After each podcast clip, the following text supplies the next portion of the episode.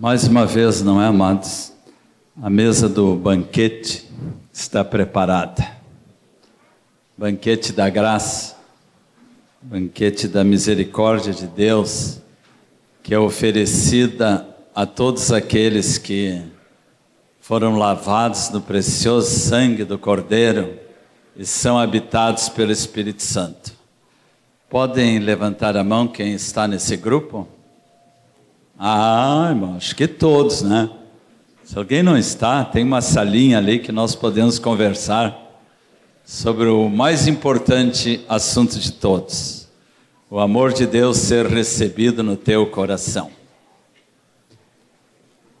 Muitas coisas a ceia do Senhor nos lembra.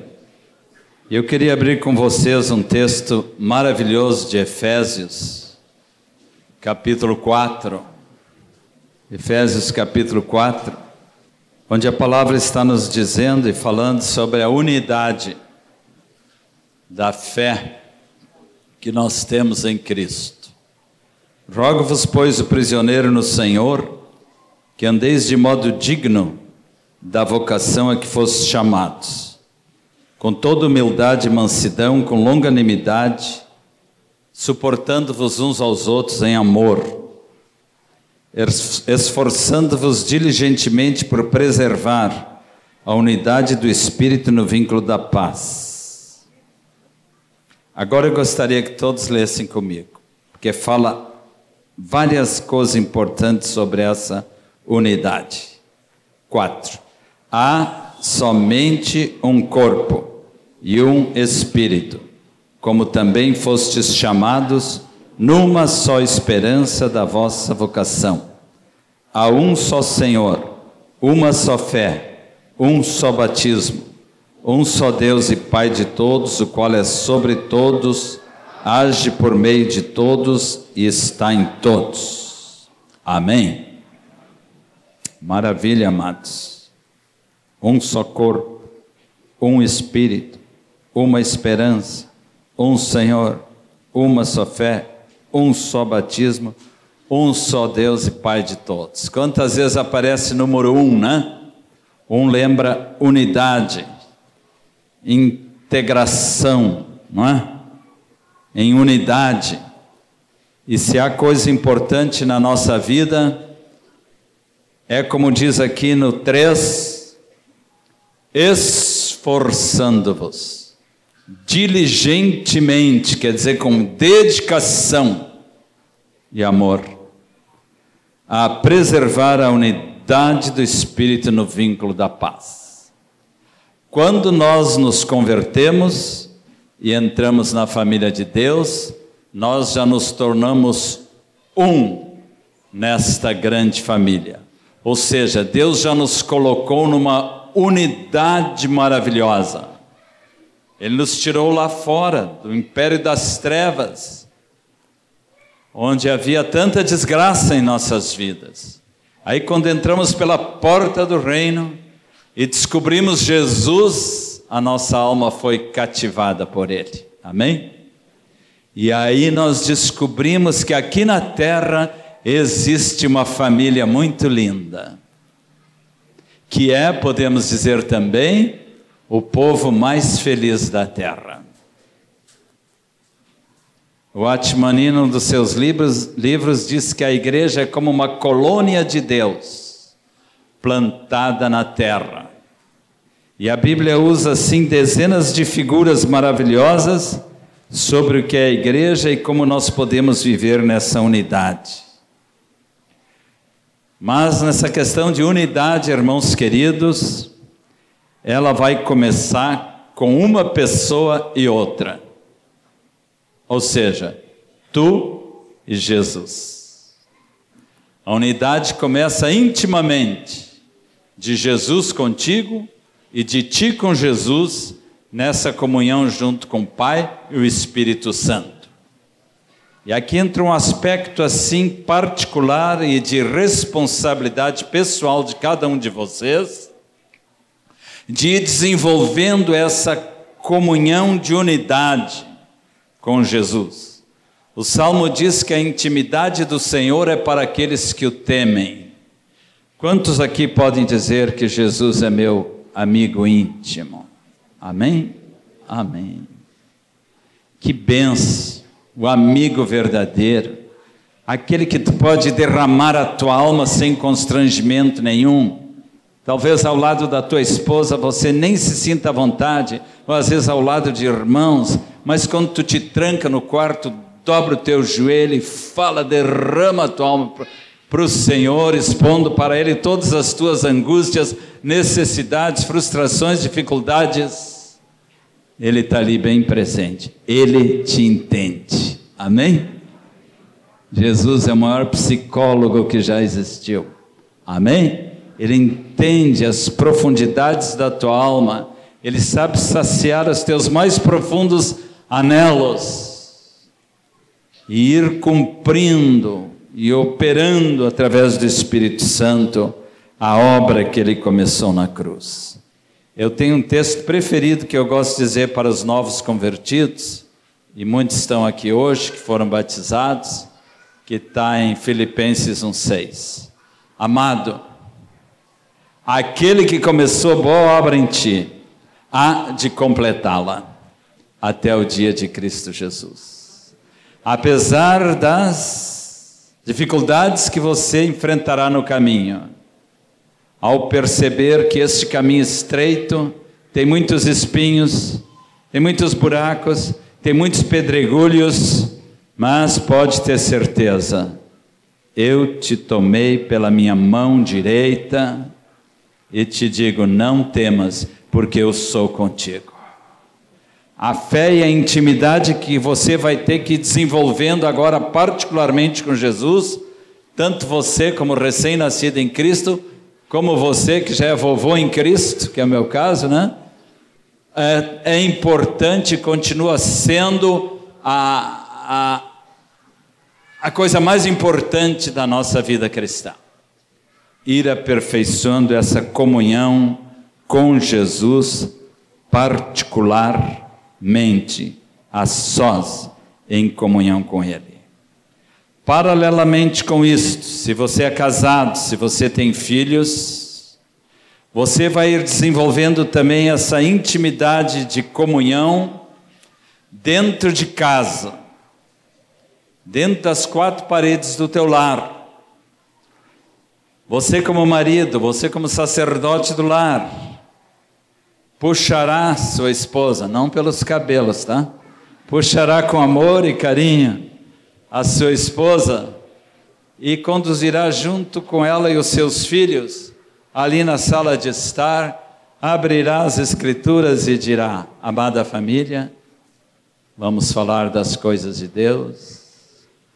Feliz a família que tem um pai que assume o seu sacerdócio uma das coisas tristes da igreja do Senhor é a omissão de muitos maridos, de muitos pais, que não estão cumprindo com seu papel. E lamentavelmente depois terão que se lamentar, porque seus filhos não quiseram seguir este caminho, por não ter visto coerência. O pai, o pai que pregava sobre a santidade não vivia em santidade.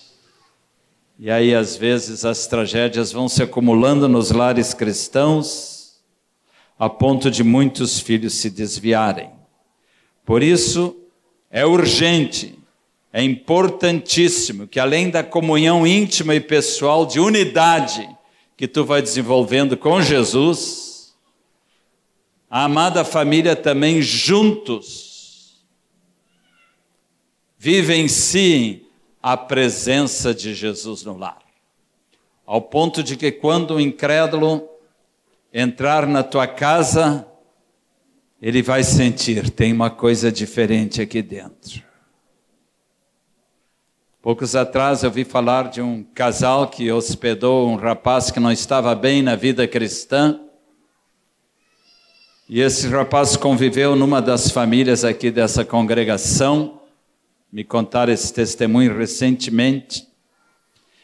E esse rapaz agora é um evangelista fervoroso, trabalha na sua função secular, mas não perde oportunidade para testemunhar de Jesus. E uma coisa que ele disse para este casal, que depois ficou sabendo disso, que aquela semana que eu estava tão mal da vida e vocês me, me acolheram com amor, marcou profundamente a minha vida, porque eu vi Jesus na casa de vocês.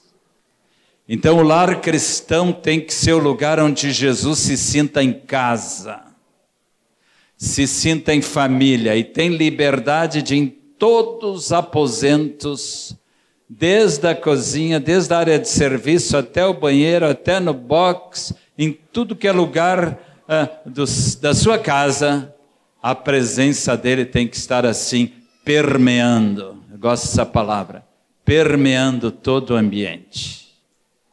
Assim como quando a igreja reunida está aqui e o incrédulo entra e vê que aqui tem algo diferente. Muitas pessoas têm dito isto, porque também vem a nossa comunhão com Deus aqui em congregação, assim também nas famílias, onde Jesus está sendo honrado, onde o marido assume suas funções, onde a esposa amorosamente, tranquilamente, sem resmungar, se submete ao seu marido e se torna uma com ele. Porque desde o Éden, desde o jardim do paraíso, o plano de Deus era que homem e mulher desenvolvessem essa unidade muito profunda com Deus e um com o outro.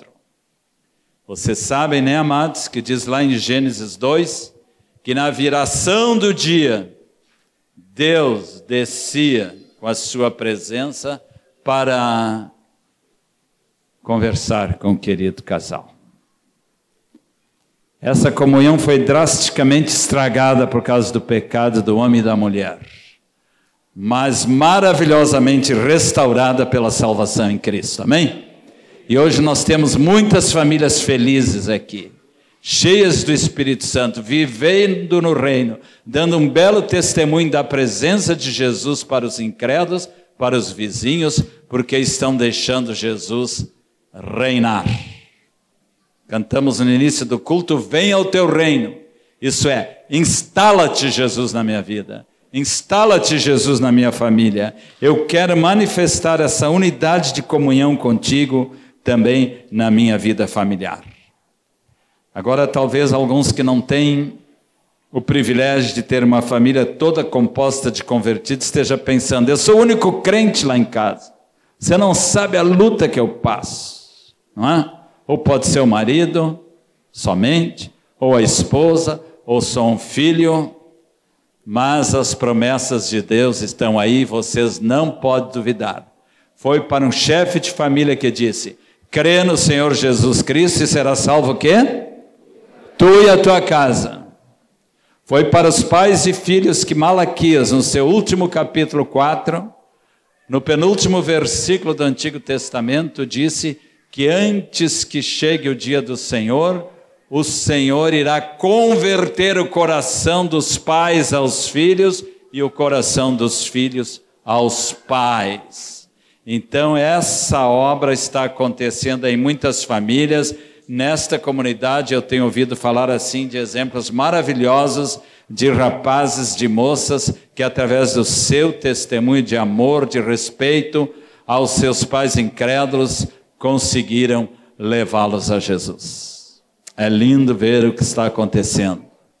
Mesma coisa, uma esposa amorosa, uma esposa convertida, a única da família, começa a interceder, começa a dar um bom testemunho, submetendo-se amorosamente ao seu marido, não demora muito, aquele lar vai ser atingido pela graça e o amor de Jesus. Então eu quero estimular os amados, porque a palavra está dizendo aqui que nós devemos nos esforçar, e eu te pergunto, Tu está te esforçando mesmo? Diligentemente por preservar essa unidade. Primeiramente, a sós com Deus. Em segundo lugar, com a tua família. E os incrédulos irão perceber que a tua família é diferente. E agora um outro desafio que atinge a nós todos, a nossa unidade congregacional. Como é que anda aqui? entre os irmãos. Está melhorando, está sendo aperfeiçoada, os irmãos têm prazer de estar juntos. Amém? Está fraco. Tem mesmo? Oh, como é bom e agradável viverem unidos os irmãos. É como óleo precioso, estou citando Salmo 133, que desce sobre a barba de Arão, sobre a gola de suas vestes. E onde é essa unidade, onde é essa amizade profunda com os irmãos, ali, ali aonde? Ali onde há isso, onde isso está acontecendo, o Senhor ordena a sua bênção e a vida para sempre. Há um mistério maravilhoso aqui, que está sendo revelado.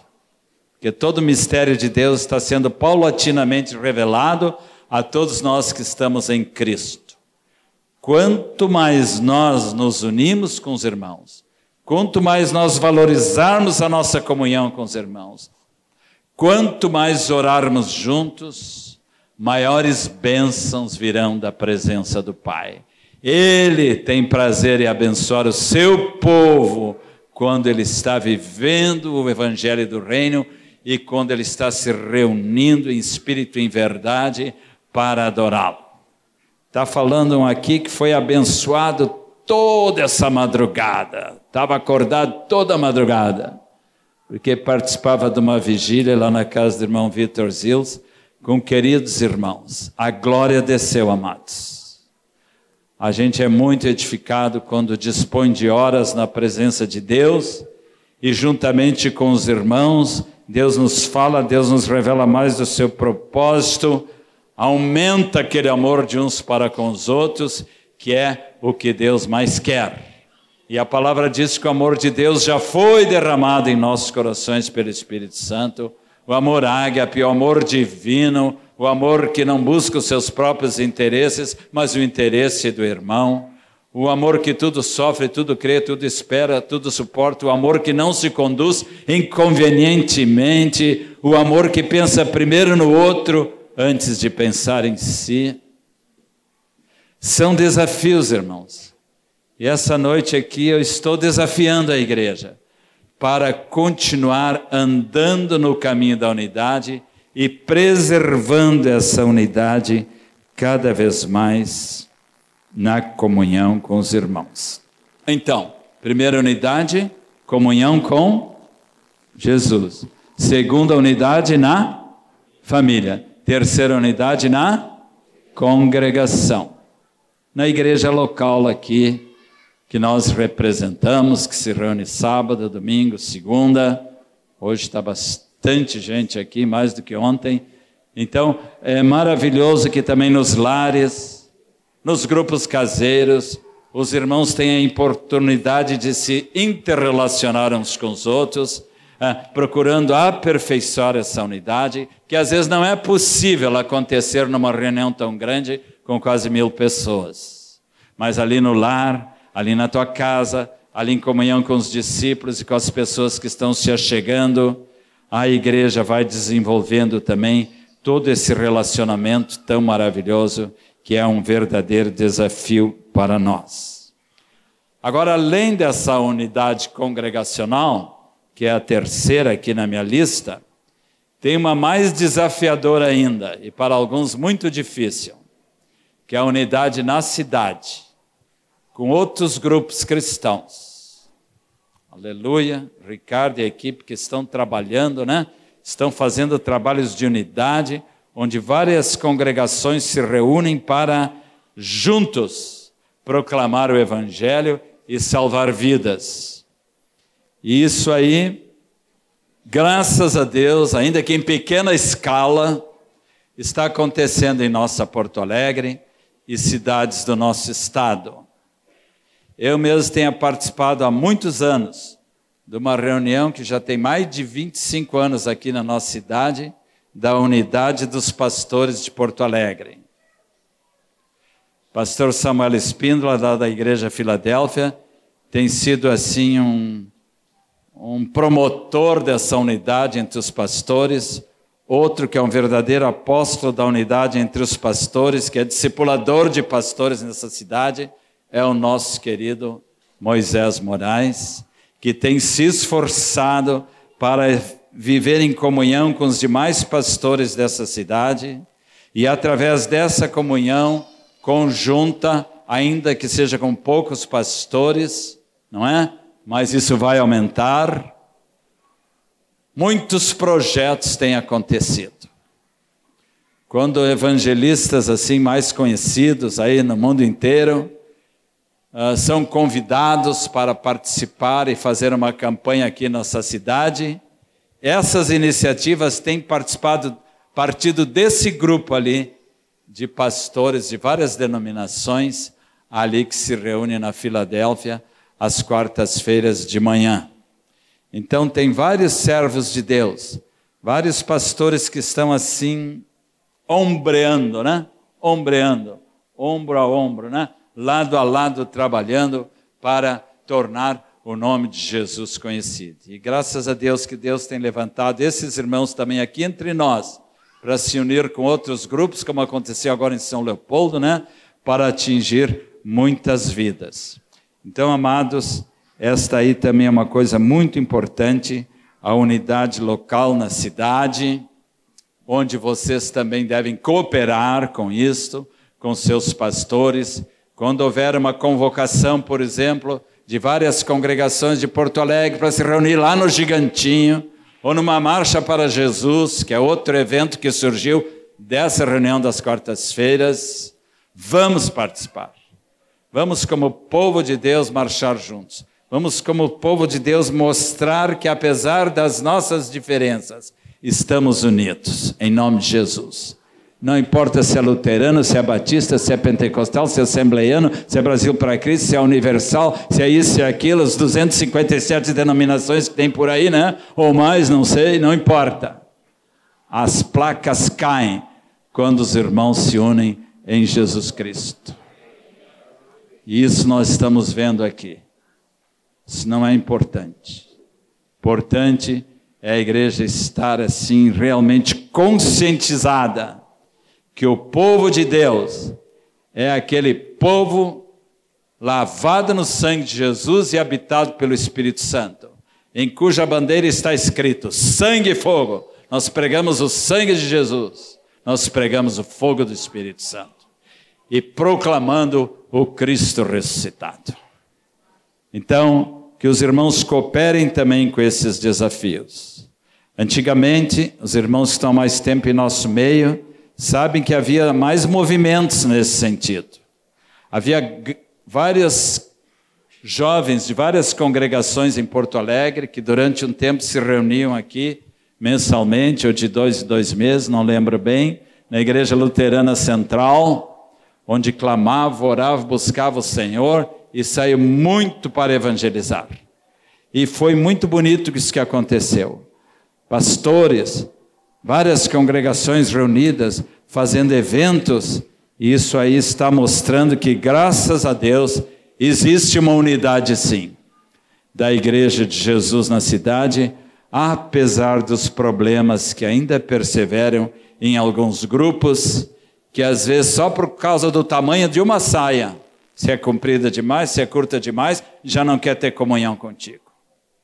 Então, essas picuinhas também têm que cair. Quando nós estamos unidos no amor de Jesus, quando nós estamos olhando juntos para o mesmo alvo, e ainda andando juntos como igreja, irmãos, procurando aperfeiçoar essa unidade no amor de Cristo. E há outro desafio ainda, a unidade universal. Com grupos assim tão distantes de nós como os católicos, ou tão distantes de nós como alguma igreja neopentecostal, com a qual às vezes não concordamos com seus métodos, desses extremos do cristianismo, do católico ao pentecostal, e no meio de tudo isso aí, o Espírito Santo está querendo fazer uma unidade tremenda e gloriosa. Sabe que vamos encontrar muitos católicos lá no céu? Muitos luteranos, muitos metodistas, muitos isso e aquilo. Uma vez João Wesley teve um sonho, esse sonho é famoso. Ele que estava assim sendo chamado de metodista, até ele não gostava desse apelido que lhe deram, ele era da igreja anglicana ou episcopal. E uma vez ele teve um sonho. E ele chegou lá nas portas do céu e logo foi perguntando para o anjo: Anjo, me leva lá para os metodistas, tá? Onde é que eles estão aí reunidos? O anjo olhou para ele e disse: O que, que, é isso? Aqui não tem metodista. O quê? Ele quase desmaiou, né? E o trabalho que eu fiz lá na terra, levando tantas pessoas a Cristo. Aqui não tem metodista, João. Então me leva para os batistas, eles eram mais fervorosos. Me leva para os pentecostais, é, quem sabe, né? Vai ter lá. Né? E foi citando várias denominações e o anjo dizendo: aqui não tem pentecostal, aqui não tem batista, aqui não tem presbiteriano, aqui não tem quadrangular, nada disso. Quadrangular não tinha naquele tempo, né? não tem nada disso. O Wesley quase desmaiou e aí no fim ele perguntou: mas afinal quem está aí? Somente os lavados no sangue do Cordeiro. Amém? Glória a Deus. Pode aplaudir. E nós Aleluia.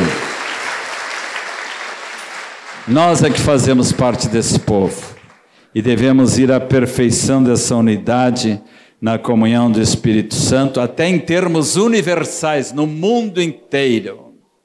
Aqui está um servo de Deus chamado Jon Gottfriedson, que está se esforçando pela unidade da igreja na Europa, no Brasil e em outros países do mundo, é? participando de encontros apostólicos com homens de Deus da Argentina, da Suécia, uh, da Inglaterra, da Alemanha, de vários lugares do Brasil, da Tailândia e de tantos lugares aí onde eles estão se reunindo, orando, clamando para que a unidade da igreja no mundo inteiro ainda se torne uma gloriosa realidade. Alguns aí, quando estamos falando sobre isso, dizem: não creio, isso é uma utopia que jamais se vai se realizar. Será? Não. Nós cremos que Deus vai fazer, nem que seja na marra, como se diz, levando a gente para as cadeias ou sofrendo de perseguições. Havia um grupo de pastores num país comunista, antigamente, que entre si não se dava muito bem por causa de suas diferenças doutrinárias. E diz que quando houve a perseguição lá, não sei se foi na Romênia ou onde, todos eles foram parar juntos na mesma cela. E aí aquela pastorada começou a ter que se acertar, um olhando para a cara do outro.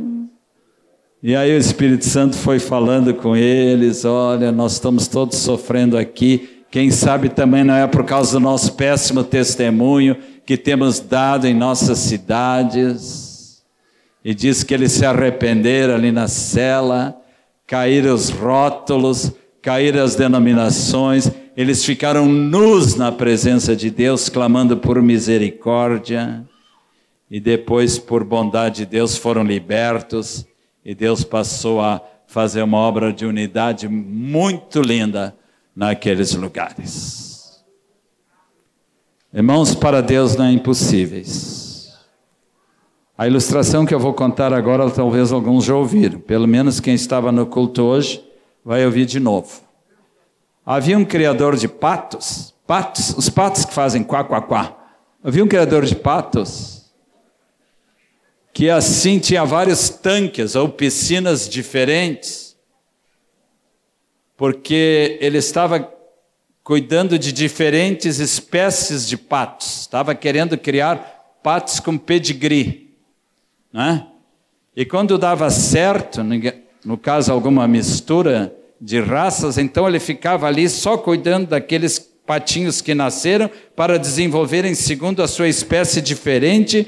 Então havia uns oito a dez tanques ali na propriedade dele. Mas é, eles não podiam se misturar de jeito nenhum. Então, junto ao lado das piscinas, ele criou cercas assim desse tamanho, né? Para que o pato não voasse. Pato também voa, né? Só que não voa muito alto. Então criou cercas assim desse tamanho para nenhum pato passar para a piscina do vizinho. Entendeu? Para não estragar com o projeto dele. E aí estava ele ali desenvolvendo seu trabalho, né? Que era muito reconhecido ali naquele lugar, né? Uma experiência sui generis, muito interessante. Mas o que ele não esperava aconteceu. Deu uma enorme enchente naquela cidade. Daquelas assim que o rio subia 20 metros rios transbordaram, arroios transbordaram e foram inundando a propriedade daquele homem que cuidava dos patos. Então, para o pavor dele, ele viu que as águas vinham subindo, vinham subindo, vinham subindo, passaram acima das cercas, aquela, né? Além das piscinas, aí os patos estavam assim, né? Quá, quá, quá, quá, quá, quá, quá, tudo se relacionando, tudo se relacionando, se misturando uns com os outros. Entenderam? O que, que precisa acontecer então? Uma enchente espiritual do Espírito Santo, um tsunami no poder de Deus, né? Que vai encher de água viva os nossos corações. Deus está com toda certeza querendo operar um maior avivamento ainda do que nós já experimentamos. Porque a palavra diz e a promessa bíblica, eu creio, que a glória dessa última casa, quem é a última casa? Vocês, nós aqui, será maior do que a primeira, do que a primitiva igreja. A glória dessa última casa será maior do que a primeira. Deus está empenhado em fazer esse derramar do Espírito Santo, mas ele precisa contar com corações dispostos, que quebram com todas as barreiras que impeçam uma verdadeira unidade com Deus e com os queridos irmãos. Na virada do século passado houve o movimento pentecostal, da onde surgiu a Assembleia de Deus na Suécia e Estados Unidos e se esparramou pelo mundo inteiro uma das denominações mais fortes por volta ali do ano 1902, 1906, não é? Depois, na década de 60, 70, o chamado movimento carismático, que penetrou assim poderosamente nas denominações tradicionais. Meus colegas aqui que eram metodistas, ou eu ex-luterano, o ex-batista, sabe o que é isso? Como aqui mesmo em Porto Alegre, essas denominações foram visitadas pelo poder do Espírito Santo. Não é? E eu creio que neste novo milênio está para ser derramada uma terceira onda do Espírito Santo. Poderosa da presença de Deus que vai inundar a igreja do Senhor. Aleluia. Uma última palavra sobre essa linda decoração aqui, que os nossos jovens fizeram, essa vez os jovens, né? Se encarregaram da decoração. E como o João Nelson nos lembrava ontem, né? Isso aqui nos lembra da videira e dos ramos. A Bíblia fala que Jesus é profetizado lá em Isaías 11:1 como a raiz de Davi que do tronco de Jessé brotará um renovo. O que, que é um renovo? É um broto que começa com uma pequena arvorezinha e depois vai crescendo, vai crescendo, vai crescendo. E Jesus falou claramente em João 15: Eu sou a videira verdadeira e vós os, os ramos. E quando nós estamos bem ligados, bem enxertados com Jesus, unidos a Ele, desta seiva que vem lá das raízes, da presença do próprio Cristo, que é a videira, vem a bênção de Deus fluindo sobre nossas vidas, quando nós estamos bem intimamente ligados e unidos com Ele, e aí, inevitavelmente, acontecerá que, além dessas folhas, vão surgir também frutos. Os frutos estão representados aqui por essas lâmpadas, né? porque nós somos luz do mundo, disse Jesus. E através da nossa vida oculta em Cristo, como ramos desta videira, iremos dar muitos frutos de vidas ganhas para Cristo e também fruto do Espírito Santo se manifestando em nós. Amém? Então, mais uma vez, eu conclamo os irmãos para levar a sério essa questão de unidade, em todos esses níveis que eu falei. Primeiro, a minha intimidade com Deus. Primeiro, da minha família com Deus. Terceiro, da minha congregação, reunidos, unidos com Cristo. Depois, de toda a igreja na cidade. E, por fim, de toda a igreja no universo. Tem trabalho para caramba, né, Ion? Tem trabalho para caramba mas isto vai e já está acontecendo. Eu queria agora trazer uma palavra.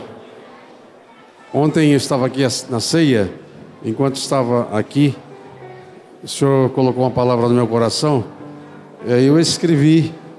E agora eu gostaria que é, você curvasse sua cabeça eu visse essa palavra, que eu creio que o Senhor não falou só para mim, Ele está falando, quer falar com você agora com essa palavra. Curve sua cabeça e escute o Senhor que diz: Meu filho, a celebração da aliança comigo, a nova aliança feita no meu sangue, é uma aliança eterna, inquebrável, última e daqui para frente única. Filho, eu preparei essa aliança. Eu tomei a decisão, iniciativa. Você aceitou o convite e quis fazer aliança comigo. Eu, o Pai, te dei meu filho. Eu, Jesus, dei a mim mesmo. Eu, Espírito Santo, dei Jesus e me dei para morar com vocês. Você está disposto a se dar? Eu entrei com a minha morte. Você está disposto a entrar com a sua vida? Eu quero viver em você. Você quer viver em mim? Você sabe que direitos você adquiriu por estar nessa aliança?